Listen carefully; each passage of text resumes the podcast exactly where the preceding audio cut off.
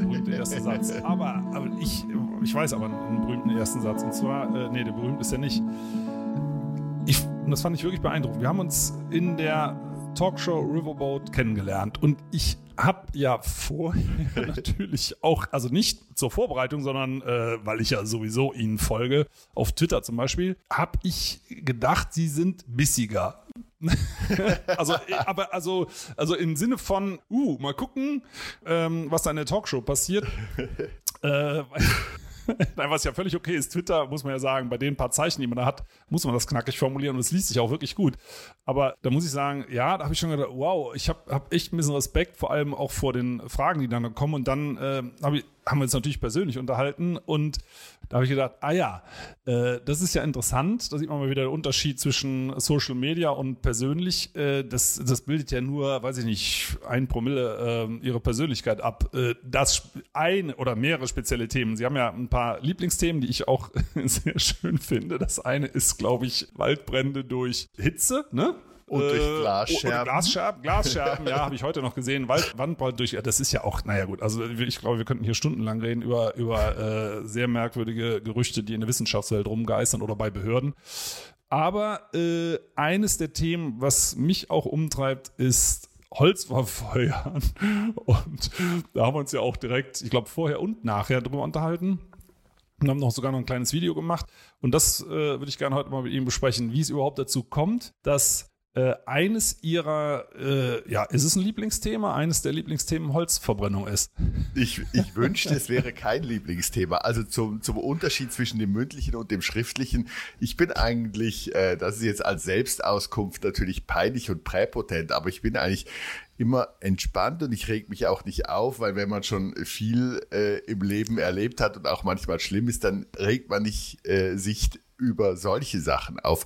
Andererseits ist es halt so, ich bin mit äh, Wehner und Strauß aufgewachsen, vor allem äh, Herbert Wehner, fand ich ja einen tollen Politiker und ich finde halt immer wichtig, vor allem in der schriftlichen und kurzen Ausdrucksweise, ähm, dass man eben in der Agitation auch deutlich ist. Also ich will auch agitieren. Für mich ist Twitter ein ähm, Prinzip, um Leute zu agitieren und auch äh, irgendwie keinen Beliebtheitswettbewerb zu gewinnen. Ja, ja. Das, ist, das ist mir generell nicht so extrem wichtig. Das ist das Privileg des höheren Alters. Und äh, ich meine, das haben Sie auch erlebt, dass ich Sie ja auch mündlich agitieren wollte, nur eben ähm, im Direkten, weil ich ja nicht genau wusste, wie Sie darüber denken. Leute, die im Wald sind, normalerweise finden es auch furchtbarerweise total toll. Wir müssen den Wald auch verbrennen, weil dann ist er glücklicher. Und äh, deswegen habe ich ja äh, nicht ganz genau gewusst, äh, wo sie stehen. Für mich ist Lufthygiene ein altes Thema neben der Meteorologie. Ich habe schon 1984 in der Schweiz, glaube ich, die erste Ozonmessstation auf dem unteren Frimseli im Kanton Uri eingerichtet, weil damals die Diskussion war mit dem Waldsterben und dem Einfluss mhm. des Ozons. Äh, das ist oberhalb der Gotthard-Autobahn, damit man ein bisschen guckt, wie hoch kommt man da eigentlich mit den Werten, weil man weiß ja schon aus der Forschung, vor allem in Kalifornien, bei wie viel Mikrogramm pro Kubikmeter Ozon probiert, äh, passiert was mit den Bäumen. Deswegen hat mich das eigentlich ein Leben lang immer begleitet und ich habe immer geguckt und auch selber gemessen sei es auch Feinstaub, äh, NO und NO2 vor allem. SO2 ist ja immer bedeutungsloser geworden zum Glück. Und ich habe halt gesehen, dass so nach etwa 10 bis 20 glücklichen Jahren, sowohl in der Schweiz als auch in Deutschland, wo die Luft relativ geruchlos war im Winter. Und das ist auch, da ist auch die Nase ein guter Indikator eigentlich bei winterlichen lufthygienischen Sachen, ob die Welt in Ordnung ist oder nicht, dass es wieder stinkt. Aber abends. Und, äh, und ich meine, ich wusste von vornherein, woran es liegt. Und dass jetzt sozusagen diese Steinzeit Technologie, wo Technologie ist schon wieder ein falsches Wort. Es ist einfach nur den größtmöglichen Dreck machen und dass unsere Luft mal kurz für eine Weile sauber war, hat damit zu tun, dass man gesagt hat, ja, das mit dem Holz, das ist so ein gigantischer Dreck, das substituieren wir durch andere Dinge und so hat man unsere Luft auch in Deutschland und in der Schweiz sauber bekommen. Und dass jetzt dieser größtmögliche Dreck in Sachen CO2, in Sachen Stickoxide, in Sachen Feinstaub sowieso, dass das jetzt eine Renaissance erlebt und auch noch als umweltfreundlich, klimafreundlich und was weiß ich gilt. Also das ist schon etwas, wo für mich dann wieder die Wahl ansteht, möchte ich zum Beißholz oder zum Brechbecherchen greifen, äh, weil das ist, das ist für mich einfach nach diesem, nach diesem langen Leben schwer auszuhalten.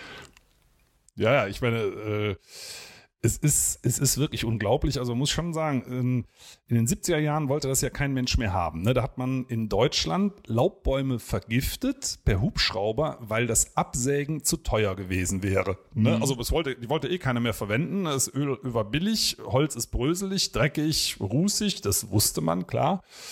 Ähm, und dann hat die Forstwirtschaft 50 Jahre lang dafür gekämpft, dass endlich mehr verbrannt wird und unsere Schweinekastrationsministerin hat ja jetzt auch nochmal ähm, ordentlich Geld dafür bereitgestellt, dass das weitergeht. Und ich glaube, wir haben in Deutschland mittlerweile über 12 Millionen äh, Holzfeuerungsanlagen. Die meisten davon sind die kleinen Öfchen, die zu Hause stehen. Und ich meine, es ist ja auch schön ein Feuer, oder? Also wenn da so ein, so ein Feuer brennt, äh, die Leute haben sich dran gehalten. Und jetzt wird mittlerweile in Deutschland eben so viel Holz verbrannt, wie es dem gesamten Jahreseinschlag entspricht. Ja. Und es soll weiter gesteigert werden. Und ähm, äh, das ist halt ja, äh, also mir tut's halt äh, auf zweierlei Weise weh. Äh, zum einen, weil Holz eben nicht CO2-neutral ist. Ne? Es ist schlechter als Kohle fürs Klima und dann kommt eben dieser ganze Feinstaub dazu, der jetzt hier auf dem Land natürlich nicht die ganz große Rolle spielt, aber die meisten Öfen in der Stadt betrieben mittlerweile. Ne? Ja, es sind immer mehr geworden. Es hat sich vervielfacht in den großen Städten in den letzten Jahren. Das Problem ist halt, dass bei ganz vielen Dingen, die furchtbar bescheuert sind, ist es so, dass man das einer bestimmten politischen Richtung zuordnen kann. Also wenn jemand was ganz Dummes macht, dann kann man sagen, ja, das sind jetzt, ähm, das sind jetzt zum Beispiel ähm, die, also wenn jetzt immer irgendjemand 300 auf der Autobahn fährt oder durch Fußgängerzonen oder so, dann ist es eine bestimmte Klientel von Idioten. Jetzt beim Holzverbrennen ist, sind die Idioten fächerübergreifend. Das ist, glaube ich, die neue und auch schwierige Dimension, dass wenn, wenn man Holzverbrenner beleidigt, dann beleidigt man relativ viele. Das ist ja auch für mich immer ein Abwägen auf Twitter, weil ich verliere ja diese Leute auch für meine tolle Wetterseite Kachel kachelmannwetter.com, sage ich jetzt noch für die kleine radikale Minderheit, die noch nicht beleidigt wurde. Das heißt, das sind Leute, ähm, die nicht beleidigt wurden, die nicht Homöopathie benutzen, die ihre Kinder impfen, äh, die nicht ähm, das. Na, jetzt verlieren die, sie aber im Sekundentakt Follower. Die, die, nicht, die nicht Holz verbrennen und noch ein paar Dinge, die ich jetzt gerade. Äh, ach so, ja, die, ähm, die auch ähm, mit einem Tempolimit okay wären. Das ist leider auch noch aus Schweizer Sicht für ganz Deutsch, äh, Deutsche ganz schwierig. Aber was ich sagen wollte ist, Holz verbrennen, also das finden zum Beispiel die ganz rechts, ganz der deutsche Energie äh, und so. und die Konzerne, die Konzerne ähm, und so, dass das, äh, weil das kommt ja immer sofort der Vorwurf, dass ich durch Big Oil bezahlt werde, wenn man dagegen ist. Oder auch, es ist natürlich auch ein, ein leider ein sehr grünes Projekt, weil da, deswegen darauf zielt ja auch diese Baumarktwerbung ab, wo dieser gut aussehende, was mich natürlich auch schon neidisch macht, 33-Jährige, was mich auch schon wieder neidisch macht, äh, mit diesem Norweger Pulli nach, äh, nach einem anstrengenden Tag an der Kreissparkasse äh, nimmt er dann so ein sauberes Scheit und führt es in den Kaminofen ein. Und äh, das, äh, es ist halt, alle finden das irgendwie toll aus unterschiedlichen Gründen. Und das ist auch ein bisschen das Elend, dass man nicht sagen kann, ja, das sind die üblichen Idioten, die das machen, sondern es sind alle Idioten, die das machen aus unterschiedlichen Gründen. Und das macht es auch äh, so schwer. Aber es gibt natürlich Gründe dafür. Also zum einen muss man vielleicht nochmal vorneweg sagen, Holz verdrängt ja keine fossilen Energieträger, sondern Solarenergie. Ne, denn diese, diese 11 Millionen oder mehr als 11 Millionen Öfen, die da zu Hause qualmen, die, äh, oder das sind ja oft Pelletheizungen auch, ähm, die kann man ja, es wird ja gefordert, regenerative Energien einzusetzen im äh, Neubau und das kann man anstelle einer Solaranlage einbauen. Also die Leute aus der Forstwirtschaft, die das promoten, die sagen immer, nie, das ersetzt fossile Energieträger. Das tut es gar nicht. Also in Deutschland zumindest überwiegend nicht, sondern es verdrängt Solarenergie vom Markt Und man muss dazu sagen, das tut mir ja auch immer in der Seele weh, dass man Leute, Leuten auf die Füße tritt. Das ändert ja nichts an den Wahrheiten, ist auch klar. Aber die Idioten sitzen ja woanders. Ähm, die äh, Idioten, ich sag mal zum Beispiel äh, Leute im wissenschaftlichen Beirat der Bundesregierung, die empfehlen ja solche Sachen. Ne? Die yeah. empfehlen solche Sachen mit pseudowissenschaftlichen ähm, Argumenten und die Leute denken dann, okay, die sagen, das ist CO2-neutral, wir retten damit das Klima. Also die, die Endverbraucher machen das ja am besten, glauben jetzt endlich richtige Ökos zu sein. Ne? ja, naja, äh, wobei es, ich finde halt schon, ich, ich sehe das Argument auch, dass die die Deppen natürlich sind, die das erzählen und dass die weiter oben sind. Auf der anderen Seite, ähm, wenn ich dran denke, ich habe noch selten Menschen gesehen, im, beim Lagerfeuer immer mitten im Rauch stehen. Und das ist ja etwas, äh, was sie dann aber doch tun, weil es ist äh, von den Feinstaubwerten und zum Teil auch von den Stickoxidwerten, das ist eben ein Aberglaube, dass es nur Feinstaub und nicht Stickoxide sind. Man bekommt keine und kaum bis keine Überschreitungen äh, der Stickoxidgrenzwerte hin, wenn man keine Holzfeuer gleichzeitig hat. Also die Holzfeuer machen die Basis und die äh, Autos füllen das dann noch bis zum Grenzwert auf. Aber wenn man zum Beispiel mal äh, sozusagen Corona 2.0 mäßig Holzöfen alle mal äh, drei Wochen, vier Wochen abschalten würde, würde man sehen, es können noch so viele Autos fahren, man bekommt keine Grenzwertüberschreitung Überschreitung mehr hin. Deswegen, und da machen sich viele Menschen leider nicht so viele Gedanken, hört man so wenig von Grenzwertüberschreitungen im Sommerhalbjahr. Die Inversionslagen gibt es nachts und so genauso, aber es ist vollkommene Stille und niemand sagt was. Und auch in Stuttgart wurde immer der Feinstaubalarm Mitte April war Sense und Mitte Oktober kam er wieder. Das war nicht geheimnisvoll anderes, sondern das war einfach äh, weil jetzt weniger geheizt wird. Wobei inzwischen wird eben auch im Sommer ähm, auch letztendlich Holz und anderes verbrannt. Das ist auch ein weiteres größeres Thema. Viele Holzverbrenner sind auch Müllverbrenner. Ähm, das heißt, wir haben auch wieder, wie ich dann zu schreiben pflege, wieder das Dioxin in den äh, trampolinierten Vorgärten, weil man eben bei diesen niedrigen Temperaturen eben alle Scheiße, ich bitte um Verzeihung für dieses Wort, mit verbrennt, weil es ja so praktisch ist und es gibt auch eine schöne bunte Flamme und das Kind freut sich. Und das Letzte, auch noch was dazugehört, dass es auch drin eine Riesensauerei ist. Es ist halt für die Nachbarn, als ob jemand im Kinderzimmer raucht, weil das, was man riecht, wenn man es riecht, dann sind die Werte schon gigantisch beim Feinstaub. Wir sind wieder zum Teil in deutschen Quartieren so abends und nachts, vor allem Freitag und Samstag, dass wir in chinesische Verhältnisse kommen. Und was die Menschen immer vergessen, wenn sie ganz aufgeregt sind wegen Straßenkreuzungen, also ich bin ja auch ein Öko-Guerilla mit Autos, ich war im Verkehrsclub der Schweiz, im Vorstand Sektion Schaffhausen, ich bin ein entschiedener Befürworter von Tempolimits. Ich bin dankbar, dass wir hier in der Schweiz 80 auf Landstraßen und 120 auf Autobahnen haben und alle, die schon mal in der Schweiz ein bisschen zu schnell waren, wissen, wie sehr das durchgeht durchgesetzt wird in diesem Land, dass man innerhalb äh, des Tempolimits bleibt. Aber ähm, das, was passiert bei diesen lufthygienischen Werten, ist eben, dass man äh, immer ganz aufgeregt ist, wenn diese Luftmessstationen an der Straßenkreuzung mal kurz etwas höher kommen, dass die Menschen sich dort nur ganz kurz aufhalten. Die sind nicht Kinder, stundenlang stehen sie an der Ampel, an der Straßenkreuzung.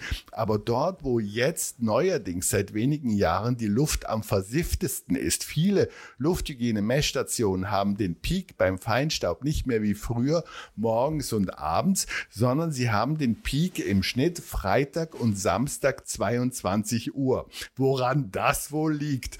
Und äh, das heißt, äh, wir haben die versiffte Luft dort, wo die Leute ortsfest wohnen und schlafen. Und äh, ich bin ein offener Fensterschläfer und ich musste mir nach einem erfreulichen langen Leben, wo ich das machen konnte, das wieder abgewöhnen. Das heißt, ich muss jetzt taktisch mir überlegen, wann fangen die Idioten an. Und die Regel ist, bis 18 Uhr muss das mit dem offenen Fenster geregelt sein. Und dann muss man das zumachen. Und wenn man dann nachts um drei mal wieder aufwacht, äh, dann äh, im Idealfall trinkt man noch Koffein vor dem Schlafengehen, damit man auch wirklich nachts äh, mal wieder raus muss und so, solange das nicht altersmäßig sowieso losgeht, aber Gott sei Dank, es ist noch nicht so weit. Und dann kann man es nachts um drei wieder aufmachen.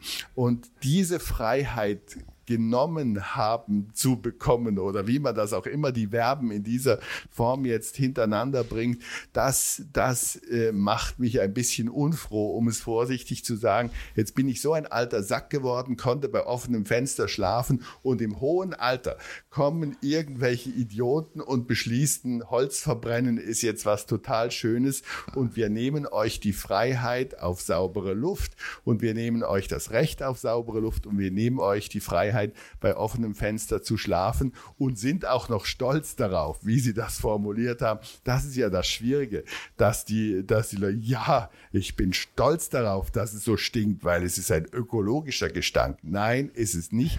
Es ist die größtmögliche Sauerei, die man der Luft antun kann in jeder Beziehung. Und dass das möglich, ist, ich meine, das ist aber auch natürlich ein Problem in den deutschsprachigen Ländern, dass bei uns eben die globale Zentrale für Aberglauben beheimatet ist. Ich habe kein Land kennengelernt, in dem so viel Schwachsinn möglich ist und äh, als, als real angesehen wird. Ich meine, wir haben gesprochen, äh, ich meine, Glasscherben können kein Feuer machen, aber ich meine, der, der Brandexperte der Polizei Hannover hat irgendwie beschlossen, dass Leergut durch ein Fenster, durch einen Wohnungsbrand gemacht hätte. Menschen, ich hab's gelesen, ja. ja. Menschen glauben, dass Homöopathie, das Zuckerkügelchen etwas heilen könnte. Ein Land äh, befördert diesen Betrug noch. Homöopathie ist Betrug. Befördert diesen Betrug, indem Krankenkassen diesen Betrug bezahlen. Menschen glauben, dass Hochspannungsleitungen das Wetter verändern. Menschen glauben, dass Flüsse eine Wetterscheide sind. Oh, da ist die Elbe, da kommt das Gewitter nicht drüber. Es gibt am Bodensee Hagelkanonen, ich höre auch gleich auf, äh, aber ich könnte etwa zehn Minuten weiter darüber berichten. Es gibt am Bodensee Hagelkanonen, die machen einen Heidenlärm.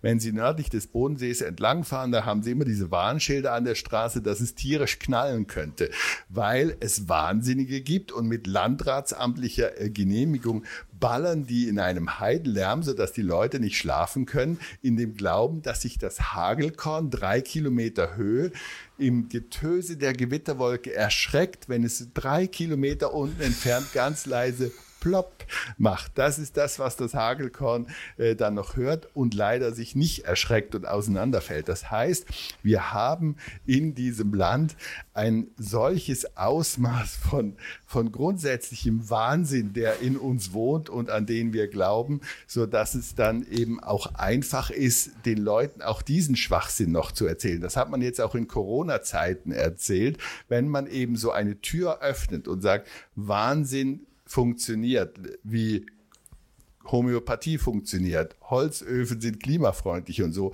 dann ist aller Wahnsinn möglich. Und das ist das Problem, mit dem wir zu tun haben.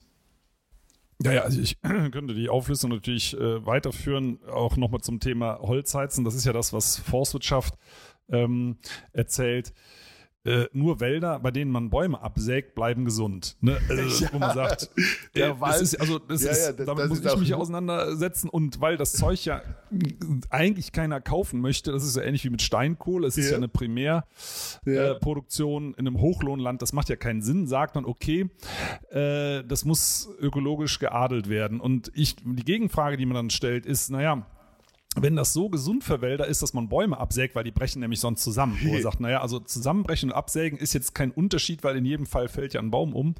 Ähm, warum passiert das eigentlich nicht am Amazonas? Ne? Dass da alle 20 Meter eine Schneise reinführt, dass man da pro Quadratkilometer 13 Kilometer Lkw-Pisten reinigt, pro Quadratkilometer und noch 50 Kilometer pro Quadratkilometer Maschinenwege. So, das, das ist ja der deutsche Standard. Warum macht man das eigentlich nicht am Amazonas, wenn das so gesund für Wald ist? Da wird gesagt, nee, die haben da einen anderen Boden. Das ist ja, der Boden. Ja, das ist äh, ja diese wunderbare Lebenslüge. Das ist ja, ja weil, weil dieser Norweger Aldi Baumarkt äh, Schmierlapp äh, mit seinem äh, Schwedenofen, der, der muss ja ein bisschen weinen, wenn er dann auf Arte die Doku sieht, dass am Amazonas äh, wieder böse Menschen irgendwie den Wald abfackeln. Dann findet er das ganz schrecklich und muss ein bisschen weinen und geht sein Kind streicheln und denkt, hoffentlich wird es noch ein bisschen Wald geben, wenn du mal erwachsen bist. Lars Torben. Äh, aber wenn äh, hier möchte er den Wald gerne abfackeln und findet das dann total toll. Und diesen Unterschied, den haben sie noch nie richtig erklären können, diese Leute. Und es ist natürlich auch ein Problem, dass jetzt wieder ähm, auch der das deutsche Bedürfnis nach Ordnung, der Wald muss ordentlich sein. Also das, dieses Waldaufräumen oder so, dass äh, Deutsche, viele deutsche Menschen müssen leiden, wenn ein Ast runtergefallen ist im Wald und er wird nicht durch das geschulte Personal weggeräumt. Weil das, das ist ja, ja. nicht, was irgendwie, wenn man mit dem Tackle äh, letztendlich durch den Wald schnürt, was man erwartet, dass irgendwie Äste blöd rumliegen. Ja, und was, was, ähm, da kommt, jetzt kommt ja noch eine andere Komponente beim Aufräumen dazu. Wenn man aufräumt, hat man ja einen Kahlschlag. Ne? Äh, und da, jetzt sind wir wieder im Bereich Meteorologie oder, oder sagen wir mal äh, Mikroklima. Ähm, da wird es dann warm, weil da kein Schatten ist. Ne? Ja. Das sind ja relativ einfache äh, Binsenweisheiten und ähm, dann, dann äh, bringt man wärmeliebende Baumarten dahin, weil es wird ja immer wärmer. Und ich, ich persönlich, wenn, wenn man die äh, Daten aus der Biologie, Schrägstrich Forstwissenschaft, aber der vernünftigen sieht, dann ist die Aufheizung durch Entwaldung größer als das, was der Klimawandel dort an dieser Stelle macht. Ist ja auch logisch. Also so weit sind wir ja noch nicht. Äh, dann bringt man wärmeliebende Baumarten dorthin, weil es ist ja warm. Und, und dann erfrieren die in so einem blöden Spätfrost im Mai. Ja, so sagt, ist, oh, so ist weil, er die weil Spät. nämlich und das, mhm. ist, das ist entscheidend bei diesen wärmeliebenden Baumarten. Die können nicht das, was unsere heimischen Bäume machen. Ja. Unsere heimischen Bäume denken Mist und treiben Ende Juni nochmal aus, weil sowas ja. kommt ja vor. Das ja. hat es ja schon seit ein paar Millionen Jahren gegeben, dass es Spätfröste gibt. Und, und, und ähm, die wärmeliebenden Baumarten, die können das nicht, weil in deren äh, Klimazonen tritt sowas anscheinend extrem selten bis nie auf. Also sie sind nicht drauf eingerichtet und die sind dann kaputt. Und das sind solche Dinge, ähm, das kommt einem jetzt sehr weit weg vom Holzheizen vor, aber äh, wenn man Holzbedarf so treibt, dass ein Äquivalent des gesamten Jahreseinschlags von Deutschland in den Ofen geschoben wird, mit der Folge, dass wir die restlichen nochmal 100 Prozent, die wir ursprünglich selber produziert hatten, äh, importieren müssen. Ja ähm, dann ist da irgendwas faul. Und das Ganze eben muss man sagen, in dieser Größenordnung, äh, in, in, wesentlichen äh, Größen äh, getrieben durch die Verfeuerung. Also ich habe gerade gelesen, dass äh, in an der Wesermündung ne, äh, soll doch ein Kohlekraftwerk auf Holz umgestellt werden, ja. weil man ja so viel hat. ja, äh, genau. Die, die werden wahrscheinlich etwas besser gefiltert sein. Ich habe keine Ahnung, ob die dann einen Feinstaubfilter drin haben.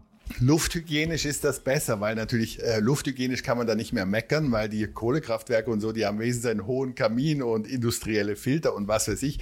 Diese ganzen Wurstholzöfen zu Hause, die haben ja Nullfilter oder äh, das ist auch das, was die Leute nicht verstehen. Und der Dreck ist ja auch im, in der eigenen Bude drin. Also man könnte ja jetzt noch darwinistisch sagen, ja, die sterben alle früher, die einen Holzofen haben, aber das hilft ja jetzt auch nicht, weil da sind ja auch Kinder äh, und so und die nichts dafür können, dass ihre Eltern bescheuert sind. Deswegen ist das auch kein Weg, den man ansehen soll.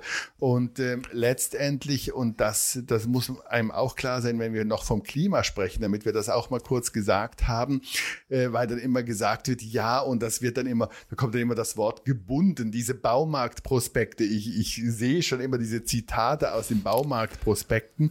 Ähm, das, was jetzt beim Klima darauf ankommt, ist, dass nicht mehr CO2 rauskommt. Äh, was, ob dieses CO2 aus dem Baum- und Waldverbrennen in 80 Jahren mal wieder kompensiert wird, das interessiert das Klima heute nicht. Wenn wir die Diskussion über ein kipppunktnahes Klima haben, dann müssen wir heute alles vermeiden, was CO2 angeht. Und wie Sie richtig gesagt haben, CO2 ist bei Holz am meisten da. Holz ist das dreckigste. Nichts ist dreckiger in Sachen CO2 als Holz. Nichts macht mehr CO2. Und dass diese Leute sagen, ja, aber es wächst wieder. Das, was man in zwei, drei Tagen verbrennt, ist vielleicht mal in 80 Jahren wieder da. Und auch alte Bäume, das ist auch, das können Sie vielleicht auch noch mal ausführen, dieser Unsinn, das wieder erzählt wird. Also wenn der Baum 10, 20 Jahre alt ist, dann macht er sowieso nichts mehr. Dann äh, ist er sowieso nutzlos und dann äh, müssen wir ihn aussortieren. Das ist nicht der Fall, sondern solange der steht und macht und tut, äh, tut er Gutes. Ja, also das ist, das ist übrigens auch ein, ein, ein PR-Märchen, sonst könnte man ja keine dicken alten Bäume schlachten. Ne? Äh, die sind nichts wert. Das ist ja so ein bisschen so in der Analogie zur menschlichen Gesellschaft. Was alt ist, ist nicht mehr leistungsfähig. Und ähm, da gibt es eine mathematische Gegenrechnung. Jeder Baum legt auch im Alter ungefähr gleich dicke Jahresringe an. Und dadurch, dass der Durchmesser, äh, dass die Fläche ja im Quadrat steigt, äh, bindet der exponentiell mehr CO2 als ein junger Baum. Und diese Geschichte das ist ja dieses äh, PR-Märchen, ich säge den Baum ab, der kann beim Verbrennen nicht mehr CO2 freisetzen, als er beim Wachstum äh, gebunden hat. Und das nimmt der junge Baum ja alles wieder auf, selbst wenn es in 80 Jahren ist. Aber selbst die Rechnung stimmt nicht, weil der Baum, den ich abgesägt habe, der wird ja älter als 80. Also unsere heimischen Bäume werden alle, wenn man sie lässt, über 500 Jahre alt. Ja. Und da gibt's auch, äh, gab es so eine große Untersuchung über alte Wälder in Europa, dass selbst im Alter 800 kein Rückgang der, der flächengebundenen oder flächenbezogenen CO2-Einlagerung feststellbar ist. Das heißt also, wir reden, wenn wir jetzt Wald absägen und verfeuern, über zumindest mal ein halbes Jahrtausend, bis das wieder eingefangen wird, ja. ähm, wo man sagt, also ich würde auch sagen, die Zeit haben wir nicht. Ja, es wird wirklich, das ist das, was wirklich so anstrengt, wie auch bei anderen Sachen, die ich vorher schon aufgezählt habe. Es wird gelogen, dass sich die Balken biegen und dass das eben, da, ich meine, es ist das 21. Jahrhundert oder wie viel und, und dass wir dann noch Leergut entzündet, äh, eine Wohnung. Und, also wie gesagt, ich, ich habe mal irgendwann mal gedacht in den 70er Jahren und so, äh, ja, jetzt sind wir total und jetzt, jetzt ist alles, das, das kommt alles. Ich, ich muss mich nicht mehr mit diesem Ausmaß an Bescheuerung oder damals war es einfach, das waren die für oder gegen die Ostverträge und so und äh, die gegen die Ostverträge und so, da habe ich, äh, aber ich habe gedacht, gedacht, als das durch ist, als dann auch das äh, mit dem Warschauer Pakt und so, und dann, dann war das alles sortiert und dann kam Gorbatschow und so, da habe ich gedacht, jetzt kommen keine großen wichtigen Probleme mehr für die Menschheit, weil es die, die Bescheuerten sind jetzt dann bald so nicht mehr so wichtig oder zu alt oder wie auch immer. Aber die Bescheuerung hat in den letzten Jahren immer mehr zugenommen und zwar eben so, dass es Menschen krank macht. Und wenn wir noch mal kurz übers Wetter und übers Klima sprechen, wir haben neuerdings eine Wetterstation im Leipziger Wildpark ähm, mitten in einer kleinen Lichtung drin. Und da, äh, weil es der Wildpark ist, kann der Wald auch rumwalten, wie er ist. Und wenn was runterfällt, fällt er runter. Und wir sehen, und das hat auch der Kollege Zimmer, einer unserer Wissenschaftler in der Firma, hatte schon gesagt, das ist spannend. Die, die im Nationalpark Hainich messen auch ein bisschen im Wald, äh, aber das wird relativ selten gemacht, äh, konsequent. Wir sehen, dass auch an sonnigen Tagen der Taupunkt im Wald in der Lichtung drei Grad höher bleibt. Also die Luft ist deutlich feuchter als anderswo. Das heißt, man hat durch solche Wolken einen wichtigen Trigger eben bei der Schauer- und Gewitterentwicklung Entwicklung, wenn es dann eben ums Lokale geht. Und das ist, glaube ich, etwas, was auch noch unterschätzt wird, wie wichtig das ist. Das ist bei mir, dass mi, mi, mi macht. So, jetzt macht es nicht mehr. Mi. Ähm, dass es unterschätzt wird, eben, dass auch für solche Dinge äh, Wald gebraucht wird und dass eben nicht irgendwie äh, weniger Bäume da sein sollen, sondern mehr Bäume da sein sollen, weil sie eben ein wichtiges Element sind eben bei der Schau- und Gewitterbildung, gerade wenn wir über Dürrezeiten und so sprechen, auch da spielt der Wald eine Rolle und wir sollen ihn doch bitte gefälligst so lassen, wie er ist. Ja, also das haben wir hier, äh, wir hatten hier bei uns auch schon Messungen, auch im Revier, und da war der Unterschied äh, in den Spitzen, also Tageshöchsttemperatur zwischen alter Buchenwald, seit Jahrzehnten unangetastet und Fichtenplantage bis zu 10 Grad. Ne? Ja. Man sagt, das ist eine Hausnummer ähm, und das ist ja genau das, wovor zumindest Laien wie ich äh, ein bisschen Sorge haben, die Tageshöchsttemperaturen äh, plus zunehmende Trockenheit. Ne? Und wenn man dann sieht, ne, das, das, ich sehe es genauso, dass Wald da äh, viele Dinge ausgleichen kann, der kann ja. uns nicht retten. Wir brauchen dann ja, noch ein paar ja. andere Sachen dazu. Ne? Weniger Holz verbrennen zum Beispiel. Zum Beispiel. Aber und, und ansonsten auch andere Dinge. Ja. Aber äh, das ist das, also die Lösungen liegen ja wirklich auf der Hand. Und ich, ich, das sagen wir auch immer, es ist ja nicht zu spät, nur man muss mal langsam reagieren und umsteuern. Ne? Naja, das, das Problem ist natürlich, dass es eben nicht kommen wird, weil jetzt erst haben die Leute ja gesagt, Dieselautos sind total geil. Und dann hat man herausgefunden, na, vielleicht doch nicht so geil. Okay, inzwischen sind sie mit all der Filtertechnologie wirklich deutlich besser geworden. Aber als man gesagt hat, Dieselautos seien geil, waren sie wirklich, wirklich nicht geil. Und jetzt haben wir das Problem, dass man mit diesen Dieselautos, als man gesagt hat, dass sie geil seien, muss man sagen, ja, jetzt damals haben wir aber vielleicht einen Scheiß erzählt. Und jetzt ist man in derselben Situation, weil die Leute, ich glaube, die Leute wissen schon, äh, dass das eine vollkommen bescheuerte Idee war. Man sieht auch schon sämtliche, selbst diese Straßenkreuzungsmessstationen, äh, wo wo die geballten Holzöfen relativ weit weg sind, das wird ja durch die Städte durchtransportiert. Also man kann bei guter Windrichtung, sieht man in München am Stachus die ganze vornehme Soße aus Bogenhausen irgendwie dann reinziehen, wenn die Windrichtung stimmt. Und die Politikerinnen und Politiker sind ja nochmal in der Situation Diesel 2.0 2.0, indem sie sagen, Scheiße. Und wir haben den Leuten erzählt, dass das eine ganz tolle Sache ist. Die können jetzt natürlich nicht sagen, April, April. Wir haben vollkommenen Blödsinn erzählt. Das ist das Dreckigste, was ihr euch anschaffen konntet. Und jetzt müsst ihr es leider stilllegen, weil es gäbe nur eine sinnvolle, gute, richtige und wichtige Lösung, außer vielleicht auf dem Land, wo die Leute weiter auseinander wohnen, aber in Städten auf alle Fälle. Ofen aus. Hashtag Ofen aus. Weil äh, man, es ist nicht, was die Leute denken, oh, da gibt es einen Filter oder Pellets oder so. Das ist auch dieser Trick, den die Holzofenindustrie, die Feinstaubindustrie besser gesagt, die Holzofen herstellt, äh, macht, dass sie sagt, ja, wenn man Filter einbaut, wird es viel, viel toller. Und es wird dann nur verglichen, dieser Drecksholzofen ohne Filter mit dem Mitfilter. Und das ist wie Gaulois Blau und Gaulois Gelb früher in der Schweiz. Die einen ohne Filter und die anderen mit Filter. Und dann wird aber bei Gaulois Gelb gesagt, das ist jetzt saubere Luft, dass es eben auch beim Holzofen mit Filter immer noch hunderte, tausende Male dreckiger ist als Öl und Gas. Das bedeutet nicht, dass Öl und Gas ganz besonders supi sind, aber das zeigt, wie unendlich dreckig und unsanierbar Holzöfen sind. Einzelfeuerungen bei Holzöfen sind nicht sanierbar, weil man müsste sie mit so viel äh, riesigem Equipment ausrüsten, dass sie unbezahlbar würden. Und was jetzt noch verschärfend dazu kommt, ist ja, dass die Kamine bei den Holzöfen, die sogenannten Chrompimmel, weil sie sie eben, das ich meine, das macht ja die Industrie sehr gerissen.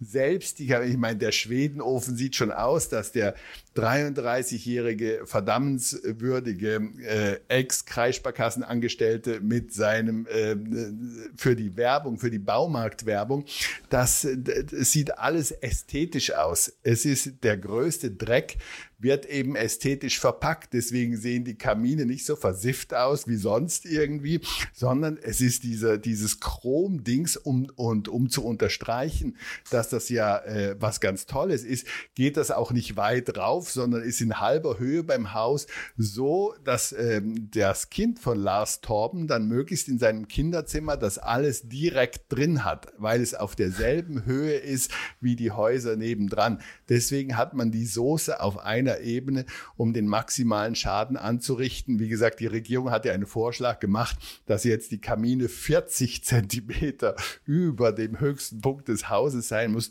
was natürlich völlige Augenwischerei ist, weil je nach Wetterlage geht der Rauch einfach quer oder nach unten, gerade bei Inversionswetterlagen. Deswegen, das sind, das ist, wie gesagt, das, äh, diese ganze Gesetzgebung und die Diskussion darüber hat ein solches Ausmaß der Verarsche auch letztendlich der Leute oder so, dass es wirklich bemerkenswert ist. Aber eben in einem Land, in dem Krankenkassen Betrug bezahlen über Globuli, ist eben am Ende alles möglich. Anything goes. Und das ist die Situation, in der wir uns befinden. Also ich meine, ich muss ja äh, zu meiner Schande gestehen, dass ich, also ich bin ja Förster und habe auch lange geglaubt, was ich äh, an der Hochschule gelehrt äh, bekommen habe, ne? also dass das alles CO2-neutral ist und mir äh, Umweltengelflügel wachsen, wenn ich das benutze. Und wir haben dann 2000 8 in unser Forsthaus eine Pelletheizung einbauen lassen. Ne? Pellet-Zentralheizung, alles vollautomatisch, geht dann ja wie Öl, nur in umweltfreundlich. Ne? Und dann habe ich für ein Buch recherchiert, das kann man auch sagen, weil es es gar nicht mehr zu kaufen gibt, Holzrausch hieß das, der Bioenergieboom und seine Folgen und habe beim Recherchieren gemerkt, das stimmt ja gar nicht. Da war die Heizung aber schon drin. Und äh, ja, das ist blöd, ne? wenn man merkt, oh Mist, das ist ja schlimmer als die alte Ölheizung. Also wir haben sie wieder rausreißen lassen. Ne? Das ist das Ende vom Lied. Yeah. 14.000 Euro leider in Wind geblasen gebraucht. Verkauft, verkauft sich das dann leider nicht mehr so gut. Vor allem der Bunker und das, die ganzen Holzkonstruktionen, das hat ja ein Zimmermann eingebaut. Das kann man ja gar nicht mehr verkaufen. Das wäre dann Brennholz, wenn man es dann noch verfeuern würde. Äh, aber was mir bei der, beim Betrieb eben aufgefallen ist, auch beim Betrieb entstehen ja ganz viele Feinstäube, nämlich die Pellets selber. Also das Schlimmste ist, auch das hatten wir mal vor dieser Pelletheizung einen Pelletofen im Haus. Der wird ja von oben befüllt und dann staubt das. Und das ja, ja. Holzstäube, ja. die sind, man weiß mittlerweile, dass die krebserregend sind. Ähm, aber die gibt es immer noch zu kaufen, sackweise im, im äh, Baumarkt und beim Reifeisenhandel und wie die alle heißen. Äh, und das staubt man sich die ganze Bude voll und atmet das natürlich kräftig ein beim Befüllen. Also das ist mir dann auch, also ich hatte da wirklich auch jahrelang ein mulmiges Gefühl. Wir hatten damals auch nicht ähm, das, das Geld, um das ständig auszutauschen. Ich, ich glaube, das wäre heute nicht unbedingt sinnvoll. Aber wir haben es dann schweren Herzens wieder rausreißen lassen, das Ding. Auch das vergisst man, dass im Betrieb selber, also mit, gerade bei Pelletheizung, äh, noch ganz andere Stäube anfallen. Man muss das ja sag mal, auch wenn das alles vollautomatisch entascht, ja, wohin denn? In einen Kasten, den ja, muss man doch ja. aber auslernen. Ne? Ja. ja, das ist ja auch, das Problem ist ja auch, dass die Kaminfeger erstens weitgehend ahnungslos sind zum großen Teil, aber zweitens, weil sie natürlich auch mehr Reibach machen oder wenn jeder Idiot einen äh, Holzofen äh, hat, dann gibt es natürlich mehr rumzufeudeln. Und das schönste Argument ist auch immer, das höre ich dann auch immer besonders gern, wenn er sagt, ja, der Kamin, es war alles sauber im Ofen. Was bedeutet, dass der Dreck in den Lungen der Kinder von Lars Torben nebenan sind. Äh, weil das, das ist kein Argument, dass es drin sauber aussieht im, äh, im eigenen Rohr, sondern das ist eben genau das Problem, dass der Dreck anderswo hingeht, auch selber in der Wohnung ist und Kaminfeger, dass es gibt ein paar kluge Kaminfeger, die gibt es auch, das muss man, es, es in keinem Berufsstand gibt es alles nur äh, Menschen, die von dem keine Ahnung haben, aber viele Kaminfeger sagen sich natürlich, ja, da mache ich mehr Kohle, das muss man auch verstehen. Ich meine, Geld ist ein wichtiges Treibmittel, äh, das sagen sich alle die Baumärkte mit ihren Drecksöfen, die sie verkaufen. Und äh, ja, sie haben schon äh, die, das Forstwesen angesprochen. Und äh, das gilt natürlich auch für die Kaminfeger, dass die natürlich Bestärker sind, weil das ist ja auch äh, so, dass die Gesetze so grotesk sind, was diese Holzöfen dürfen, dass man immer sagen kann, und das ist ja auch für den Deutschen äh, sehr wichtig, selbst wenn er 33 und einen Norweger Pulli hat und gut aussieht, dass man sagt, ja, die Grenzwerte werden eingehalten und die Grenzwerte sind halt, weil es politisch gewollt ist, dass dieser Dreck stattfindet, so abseitig, so abseitig, dass man sowieso, weil selbst wenn man dort alles verbrennen würde, würde man noch immer innerhalb dieser Grenzwerte äh, bleiben, dass sie eben vollkommen unsinnig sind und eben überhaupt kein Hindernis sind für allen Dreck, der aus diesen Öfen kommt.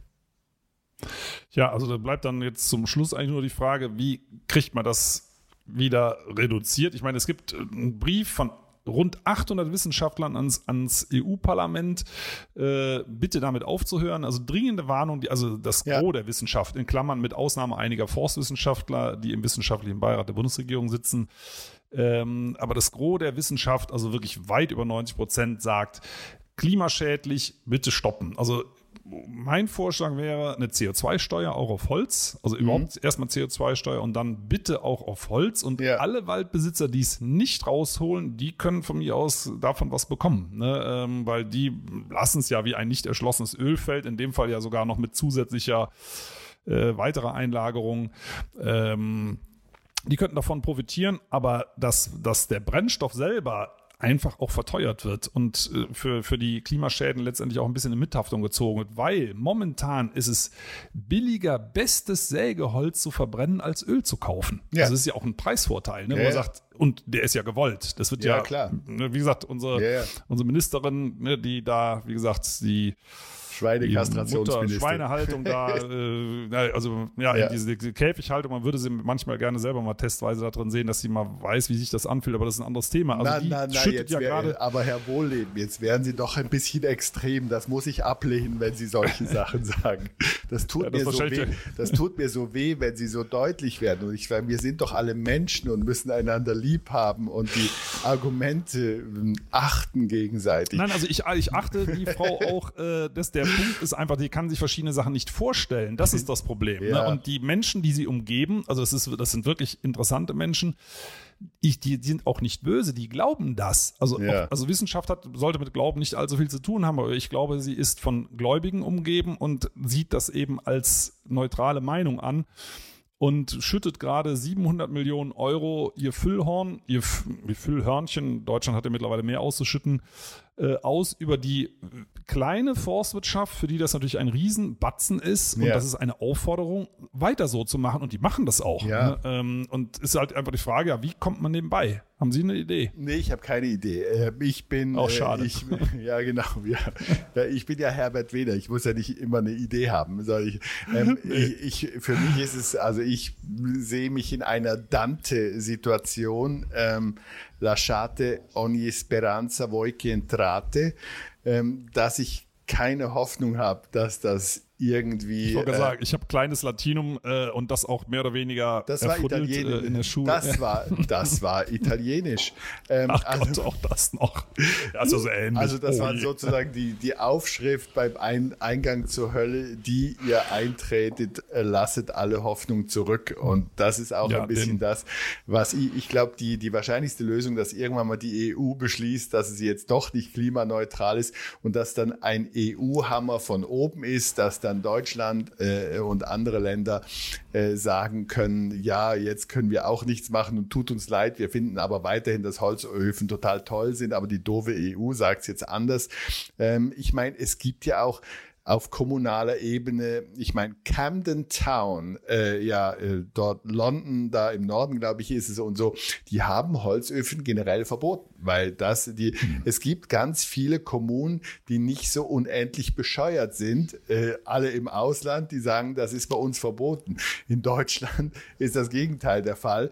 Äh, zum Beispiel Dortmund, dort gibt es eine bestimmte Anzahl von Tagen, wo die Leute, ja, wenn es stinkt, das ist inbegriffen oder so.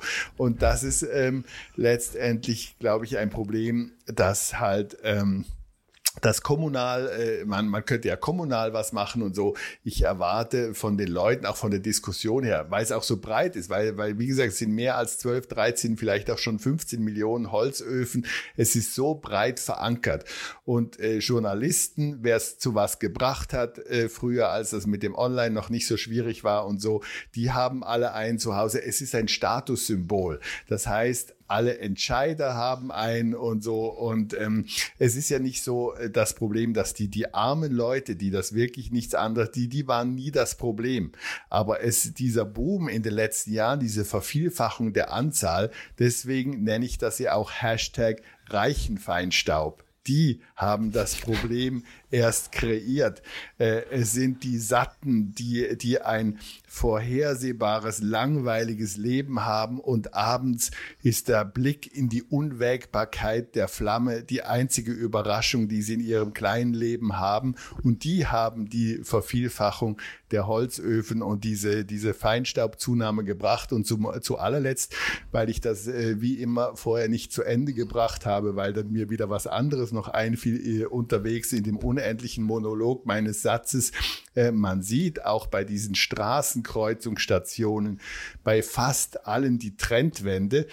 Es ging ja immer Feinstaub runter, runter, runter, runter und jetzt geht's wieder hoch. Seit zwei Jahren. Und es ist erst klein und schüchtern, weil ja nicht die ganzen Luftmessstationen absichtlich in Wohngebiete aufgestellt werden, wo wir zum Teil chinesische Verhältnisse beim Feinstaub haben, sondern möglichst weit weg davon. Traditionell und historisch Industrie und Straßen, wo die Luft relativ sauber ist im Vergleich zu dem, was die Menschen in den Wohngebieten erdulden müssen. Insofern, um Ihre Frage zu beantworten, habe ich keine Hoffnung, aber ich werde trotz meiner Altersmilde, die natürlich in mir wohnen wird und dass mir das vielleicht womöglich irgendwann mal egal ist, werde ich versuchen, auch weiter auf den Sack zu gehen und mit ihnen dafür zu kämpfen, dass weniger Holz und weniger Wald verbrannt wird, weil es ist nicht schöner, bei uns Wald zu verbrennen als am Amazonas. Das ist doch ein schönes Schlusswort. Und noch schöner ist es natürlich, äh, wenn wir Vorbild werden. Ich meine, das wird sehr, sehr schwierig. Äh, wir arbeiten wirklich in, in äh, fast homöopathischen Dosen, indem wir hektarweise alte Buchenwälder aus dem Verkehr rauspachten, damit die nicht abgesägt werden. Aber ähm, ja, letztendlich, was mir dann so ganz fatalistisch irgendwo hilft, ist, dass diese kleine, kleine blaue Kugel in, also je nachdem, welchem Astronomen man da folgt, in zwei bis vier Milliarden Jahren in der sich aufblähenden Sonne verglühen wird. Und ähm, es sowieso nichts für immer gibt und dann kann man sich wieder auf die eigene Lebensspanne zurückwerfen und schauen, dass man selber halt ja mit ja. einigermaßen mit sich im Reinen bleibt. Das hört sich jetzt ja ein bisschen sehr philosophisch und auch relativierend an, meine ich aber so gar nicht, sondern äh, das andere ist natürlich super frustrierend. Ähm, und es tut einem auch leid, ja, wie gesagt, äh, wenn man da wieder mal ein paar tausend Follower verliert, weil man einigen Leuten auf die Füße tritt. Aber, ähm, ja. ja. aber manchmal muss das sein. Ja. Und manchmal tun Wahrheiten auch weh, aber es, es zeichnet sich doch, also zumindest auch in der Wissenschaft, so ein Druck ab, dass ich vermute, dass man das, also mein, meine Meinung ist ja, dass der Ausgangspunkt äh, deutsche Forstwirtschaft ist, die ihr, ihr, sagen wir mal, ihre analog Tönnies Koteletts in yeah. Holz übersetzt yeah. loswerden möchte. Und das ist, ich persönlich denke, so fünf bis zehn Jahre werden wir da eine Änderung sehen. So lange werden wir wahrscheinlich alle noch yeah. Ruß einatmen müssen.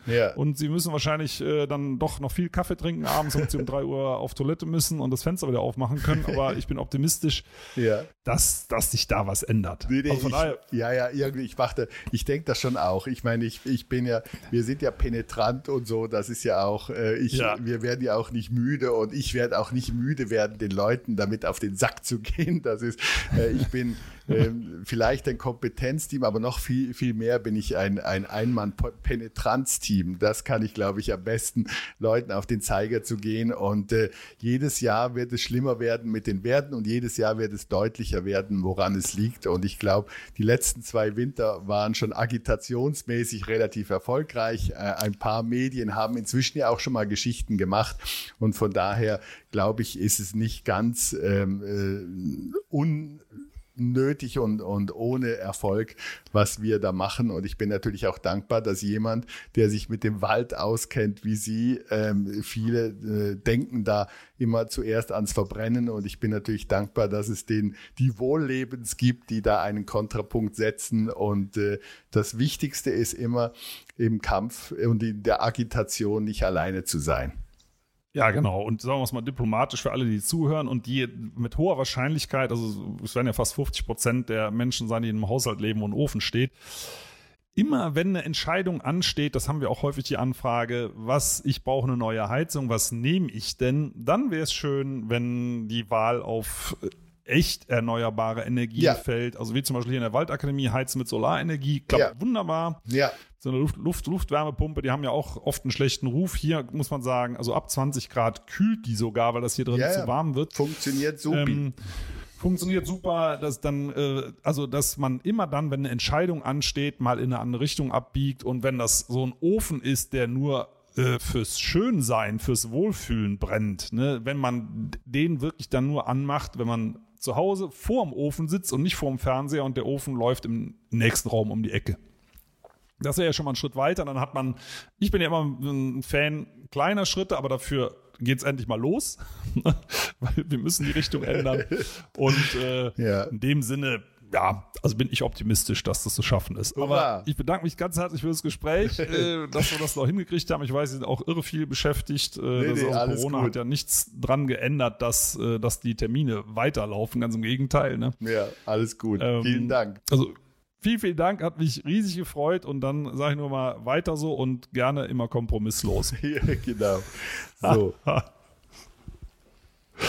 so, dann drücken wir mal auf